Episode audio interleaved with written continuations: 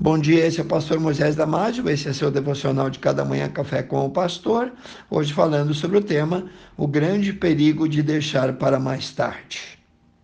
No livro de Hebreus, capítulo 3, versículo 15, nós lemos: Enquanto se diz hoje, se ouvirdes a sua voz, isto é, a voz do Senhor, não endureçais os vossos corações, como foi lá no Velho Testamento como foi na provocação lá no deserto. Após o arrebatamento da igreja, ou seja, a vinda de Jesus, aqueles que já tinham ouvido claramente o evangelho da salvação e voluntariamente não creram, apesar de terem sido religiosos, continuarão o rejeitando. Estes estarão nas fileiras daquele que o Apocalipse chama de a grande meretriz, isto é, a falsa igreja. A verdade é que após o arrebatamento da igreja, os salvos não estarão mais aqui. Então, só terão uma segunda chance aqueles que hoje nunca ouviram o evangelho de uma forma clara, mas clara o suficiente para crerem. Tanto a morte quanto à volta de Jesus será um ponto final que Deus coloca nas chances daquelas pessoas que conheceram o evangelho suficiente e não quiseram crer. Ela teve a sua chance e não aproveitou. Até a segunda vinda de Cristo será um ponto final no tempo que Deus dará aos que ouviram o evangelho e deliberadamente não aceitaram a Jesus. Olha o que a Bíblia diz, olha o que a palavra de Deus diz sobre o que acontecerá a partir do minuto seguinte após a volta de Cristo, após o arrebatamento. Vou ler para ti. Segundo Tessalonicenses 2:11. E por isso Deus lhes enviará ou permitirá a operação do erro para que creiam na mentira e para que com isto sejam julgados todos os que antes, isto é, no tempo de hoje, não creram na verdade, antes tiveram seu prazer na iniquidade. Esta passagem diz claramente que Deus mesmo deixará com que estas pessoas que já rejeitaram que estarão na grande tribulação creiam na mentira. E você sabe quem é o pai da mentira. Pois ele, Deus, já fez isso no passado. Por exemplo, quando Deus endureceu com um propósito dele o coração do faraó, depois que esse teve todas as suas chances de obedecer o que Deus disse e não fez. E Deus havia dito ao Faraó: Deixe o meu povo sair do Egito. Então, quando Deus endurece o coração de alguém, é porque aquela pessoa já teve todas as suas chances de conversão e rejeitou.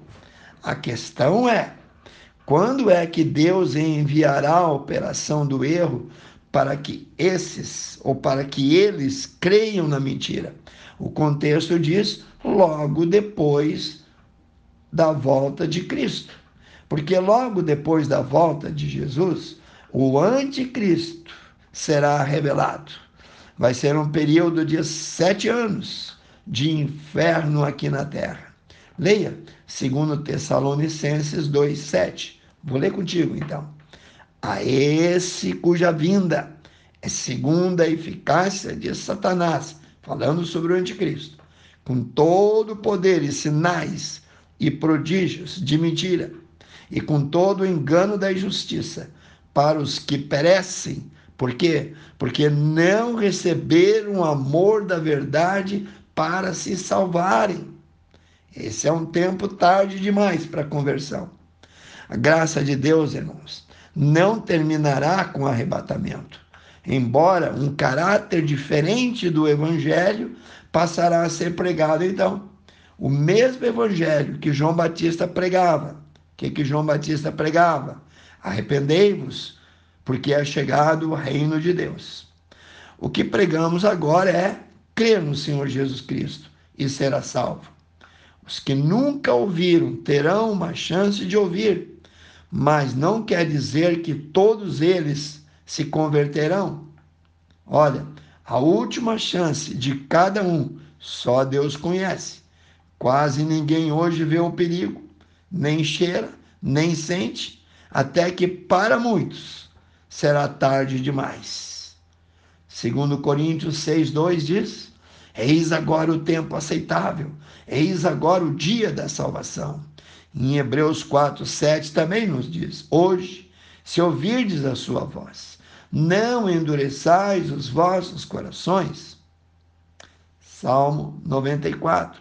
Se ouvirdes a sua voz também, não endureçais os vossos corações.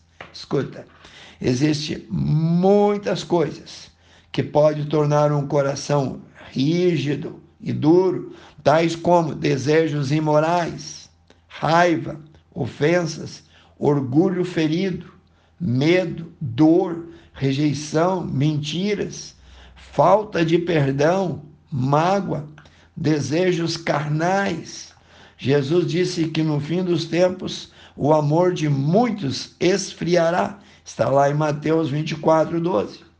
Os homens se tornarão amantes de si mesmo, disse Paulo em 2 Timóteo 3, 1 a 8. Eu espero que você leia em casa. Precisamos guardar o nosso coração de todo mal, não permitindo que se torne duro ou frio, não é preciso ter um discernimento espiritual elevado para ver e sentir a presente escuridão ao nosso redor no mundo de hoje.